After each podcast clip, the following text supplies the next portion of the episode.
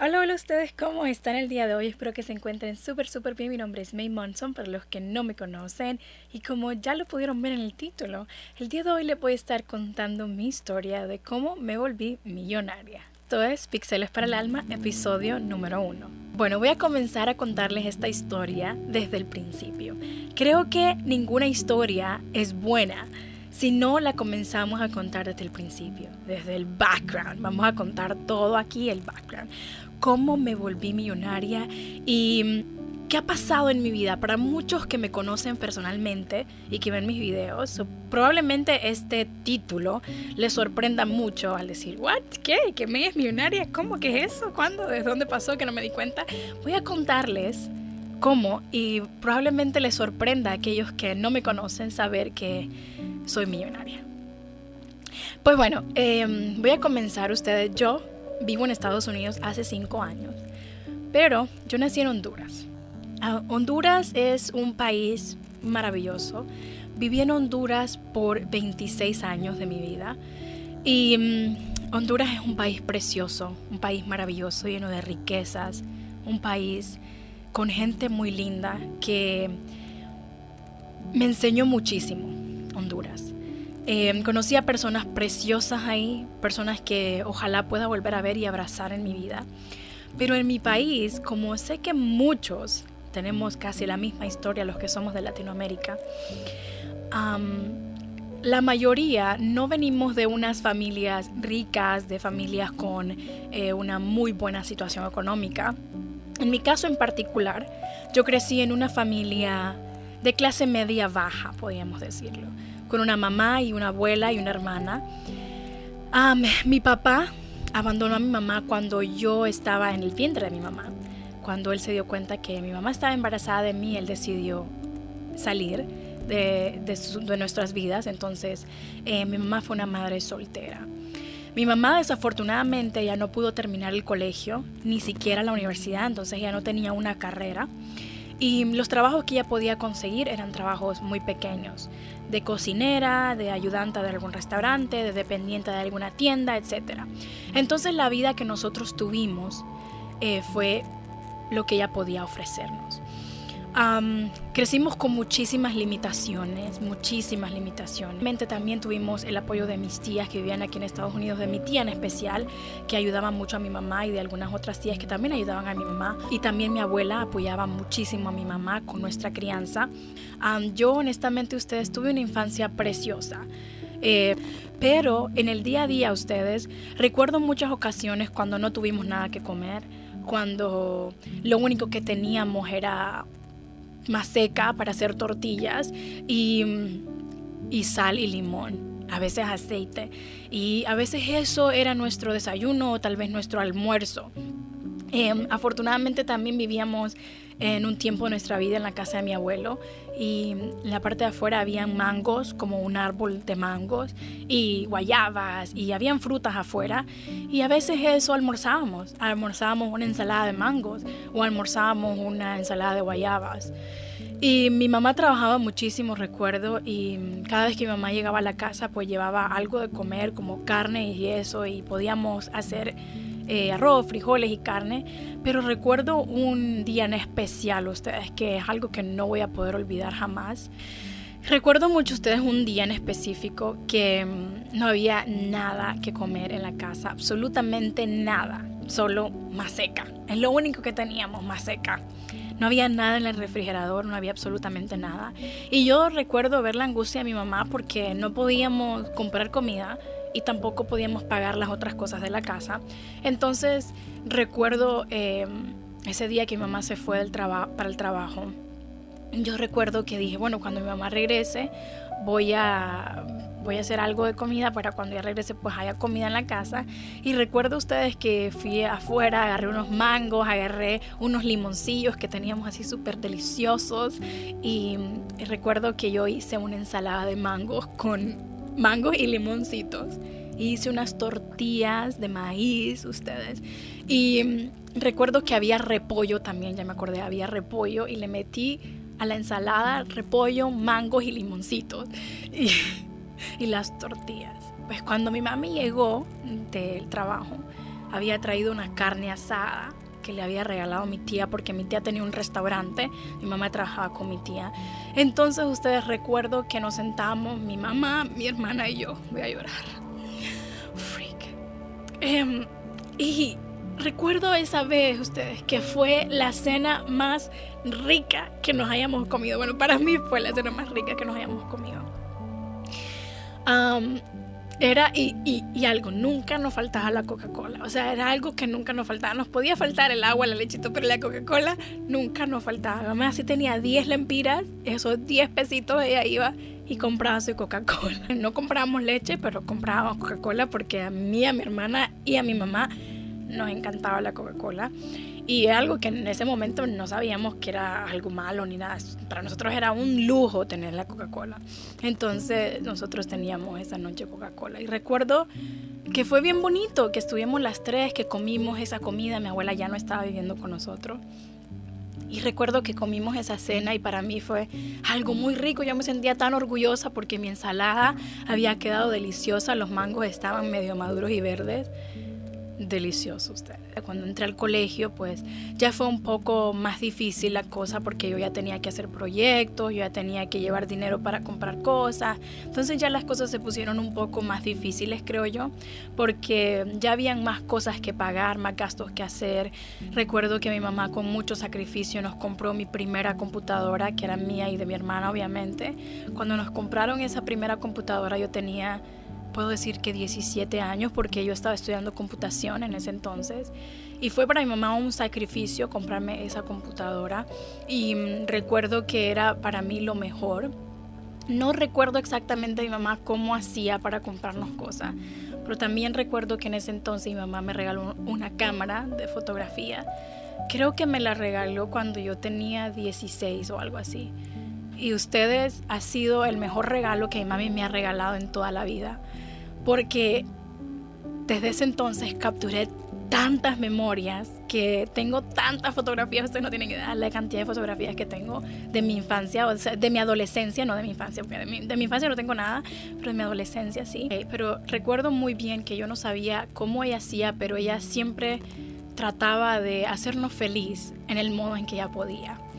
Y mm, ahora que estoy adulta y que tengo una hija y que puedo comprender muchas cosas, me doy cuenta del sacrificio que los padres hacen por uno y mucho más en un país como el mío, Honduras. La verdad que como papá uno se tiene que sacrificar creo que cuatro veces más y es algo que agradezco y voy a agradecerle a mi madre toda la vida, que he aprendido tantas cosas ahora que estoy adulta y siento que mi mamá fue una mamá luchona, fue una mamá que en sus medios ella logró sacarnos adelante y logró llevarnos hasta donde estamos.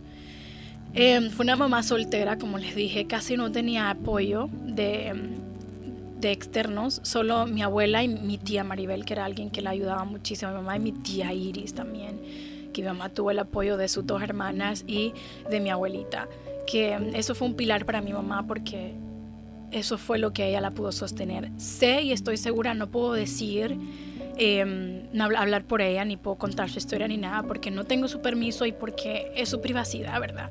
Pero sé que ella, lo que yo puedo percibir desde mí, desde mi perspectiva, sé que ella sufrió mucho.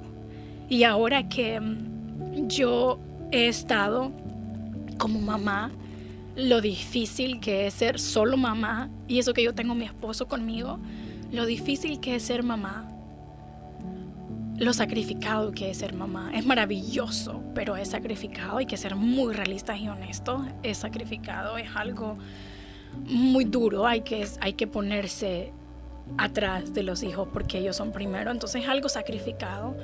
Y poder imaginarme mi mamá sin un papá o sin un apoyo emocional de una pareja es un poco más difícil, No, no digo que no se puede, porque no estoy diciendo eso para nada, sé que nosotras podemos, pero es difícil. es difícil. Ya, hasta ahí lo voy a dejar, es difícil. Pero yo sé que mi mamá sufrió mucho, puedo recordarla sufriendo mucho, puedo recordarla momentos que ella estuvo decaída, que ella estuvo muy mal. Y en aquel momento, en aquel entonces, cuando no había terapia, cuando no había soporte emocional, cuando la depresión y cuando todo esto era como, no era como lo vemos ahora, ¿verdad? Que antes era muy difícil pedir ayuda em, emocional, muy difícil pedir ayuda psicológica. Y y mucho más, en 15 años atrás era muy difícil venir a decir, hey, necesito ayuda, ayúdame porque tengo depresión o necesito buscar ayuda psicológica porque estoy pasando un mal momento. Imagínense en aquel entonces batallar con tus propios desafíos, con dos hijas y con encima todo lo demás que tenés que hacer. Saber cómo chingado vas a hacer para darle de comer a tus hijos. Entonces, bueno, después de eso, usted, ya una vez yo me gradué del colegio, mi sueño había sido completamente entrar a la universidad y graduarme. Eso había sido mi meta de siempre, toda la vida. Tuve la fortuna de que mi papá en ese entonces se introdujo en nuestras vidas por poquito, por un poquito, y empezó a ayudarme o me dio mi primer empujón para comenzar la universidad. Cuando él empezó a ayudarme con la universidad, ustedes, para mí creo que fue lo mejor que él pudo hacer para mí, porque él no, no tuve comunicación con él en ningún momento hasta que yo cumplí 18 años. Recuerdo muy bien que hablé con él por primera vez. Y mm, él tomó la decisión o me, me, me ofreció ayudarme con la universidad. Fue la mejor cosa que él pudo haberme dicho en mi vida. El que él me haya dado la oportunidad a ustedes de comenzar la universidad de entrar a la carrera que yo quería, que era diseño gráfico. En aquel entonces yo estaba enamorada del diseño gráfico. Eh, yo comencé esta carrera, saqué la mayoría de las clases en ese año porque él me estaba ayudando, pero después de ese año, ustedes, él me soltó. Ya después desapareció otra vez, ya no volví a saber nada de él y obviamente ya no pude continuar la universidad. En ese entonces, cuando él me deja de pagar la universidad, yo no estaba trabajando obviamente porque me estaba dedicando 100% a la universidad, pero yo solo tenía unas pocas clases. Mi, mi, carrera en la universidad era un técnico universitario de dos años que era pues lo que me iba a ayudar a mí a conseguir un trabajo rápido para poder empezar a pagar la universidad y seguir estudiando. Y en ese entonces, ustedes, cuando ya tenía yo una buena cantidad de clases, creo que tenía 18 clases ya ya pasadas y creo que en ese entonces ese técnico tenía 22 clases o 26 creo, no me acuerdo muy bien, pero yo logré hacer de que me validaran esas clases para poder entrar a la carrera de comunicaciones y publicidad.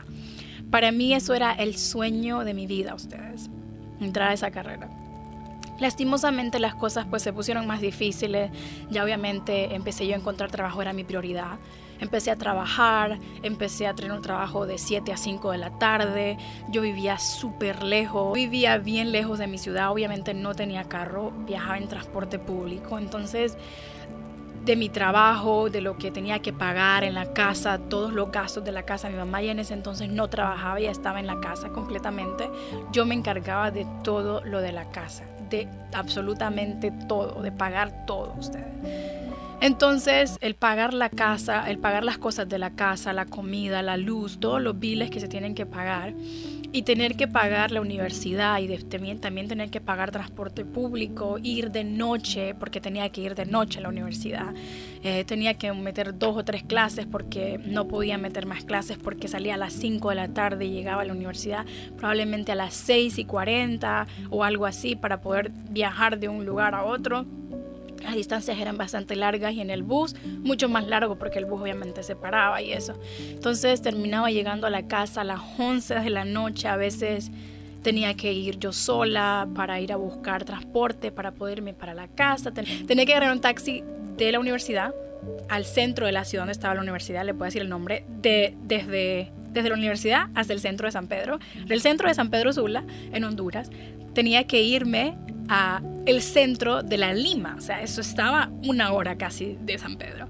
Y del centro de la Lima, muchas veces el taxi donde yo estaba em, no iba hasta la, la, la, ciudad, no iba hasta mi colonia, entonces yo tenía que bajarme ahí y agarrar otro taxi para mi casa.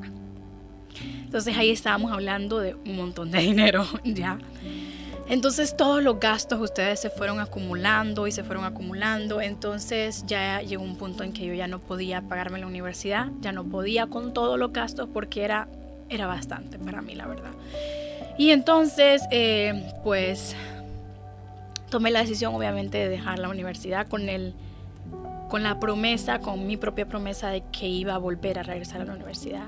Pasaron años, años, ustedes desde que em, yo dejé la universidad pasaron años, dos o tres o cuatro años, creo, tres, tres años pasaron desde que yo dejé la universidad. en ese, pues en esos, yo seguía trabajando en uno y otro trabajo para poder encontrar un mejor trabajo. Gracias a Dios tuve muchos trabajos, ustedes.